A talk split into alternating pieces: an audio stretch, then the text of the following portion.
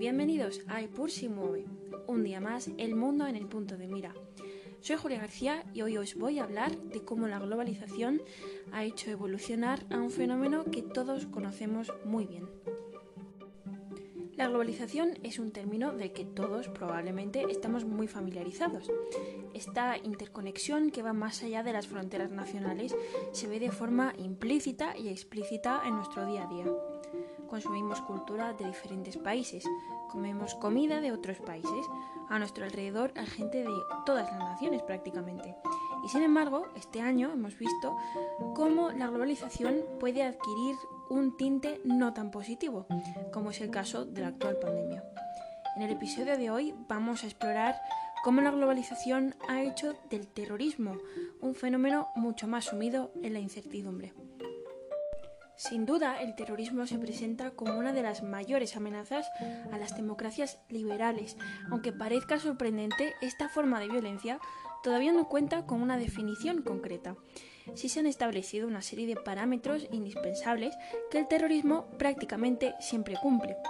Siempre hay un enemigo, siempre hay un objetivo político y siempre siguen por acciones violentas, fríamente calculadas, eso sí, con una gran importancia propagandística. Por lo tanto, considerar que el terrorismo es simplemente una forma de violencia que quiere transmitir terror sería bastante incompleto.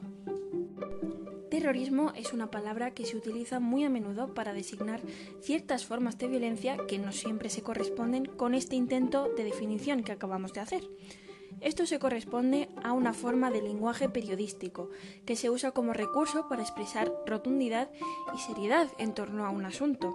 Si bien no es correcto académicamente, sí parece ser una forma bastante válida y una herramienta periodística que difícilmente va a ser pulida. Pasa también a menudo con la palabra guerra. Seguro que todos hemos escuchado la expresión guerra comercial, y sin embargo, académicamente esto sería erróneo, pues la guerra siempre conlleva derramamiento de sangre, y sin embargo, la expresión guerra comercial, aunque sea periodística y no muy aceptada académicamente, pone de manifiesto muchos matices sobre este conflicto comercial entre países. Sin embargo, es importante tener en cuenta que no todas las formas de violencia que no encajen en una concepción más tradicional se puedan ver relacionadas con el terrorismo. El terrorismo se ha visto reforzado por la fluidez de las comunicaciones. De hecho, el terrorismo se nutre de la propaganda, que hace ver sus acciones mucho más cruentas, por lo tanto, se sobredimensiona el problema en muchas ocasiones.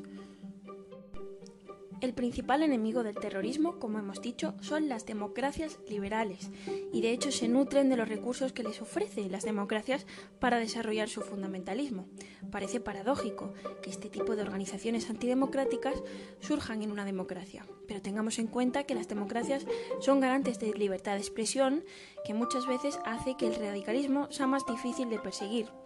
Por esto es tan sumamente importante crear una cultura de la educación democrática cerciorarnos de que los ciudadanos conocen sus derechos y lo que hace falta para preservar una democracia de calidad.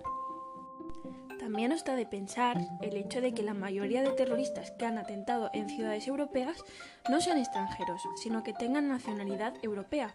Sin embargo, son de orígenes no europeos y por lo tanto es importante evaluar dónde hemos fallado y si la integración es realmente efectiva. Deberíamos moldear lo que significa ser europeo, porque lo mismo, decir que Europa sigue siendo completamente cristiana es anacrónico. Los esfuerzos de políticas antiterroristas se han visto incrementadas, sobre todo en Europa, y se debe dar importancia no solo a frentes policiales y a los servicios de inteligencia, sino también a un elemento sumamente importante, y es la propaganda. La propaganda es la mayor fortaleza del terrorismo porque es como se expande. La experiencia nos dice que el terrorista no busca necesariamente conquistar territorios, sino más bien mentes, y esto es un campo difícilmente parametrizable. Lo efectivo en la propaganda antiterrorista es que no se adopte nunca el lenguaje de la banda. Por ejemplo, no se debe confundir nunca sus ataques con conflictos armados. Son atentados terroristas. Los terroristas nunca serán combatientes, sino terroristas. Ahora que hemos asentado las bases de lo que puede llegar a ser terrorismo y lo que no, podemos ver ciertos ejemplos que pueden llegar a ser dudosos. Es el caso de los fanáticos que asaltaron el Capitolio, un tema del que ya hemos hablado. Si bien parece que cumplen todos los requisitos, falta el factor de organización y un dogma detallado que los mueve. Esto nos lleva a pensar que académicamente no deberían de ser considerados terroristas, pero esto no implica que no ataquen a la libertad y a los valores democráticos. Esto no implica que no sea altamente grave, algo muy bochornoso y algo que es urgente penalizar porque esto sí que podría adquirir en un futuro un tinte mucho más radical y por lo tanto demostrar que el Estado de Derecho no ha triunfado y tiene numerosas fisuras. Condenar este tipo de ataques a la democracia liberal es de los pilares más importantes para acabar con la creciente polarización que se vive en todo el mundo. Es en épocas de transición democrática cuando estos grupos son más poderosos. Hasta aquí el episodio de hoy.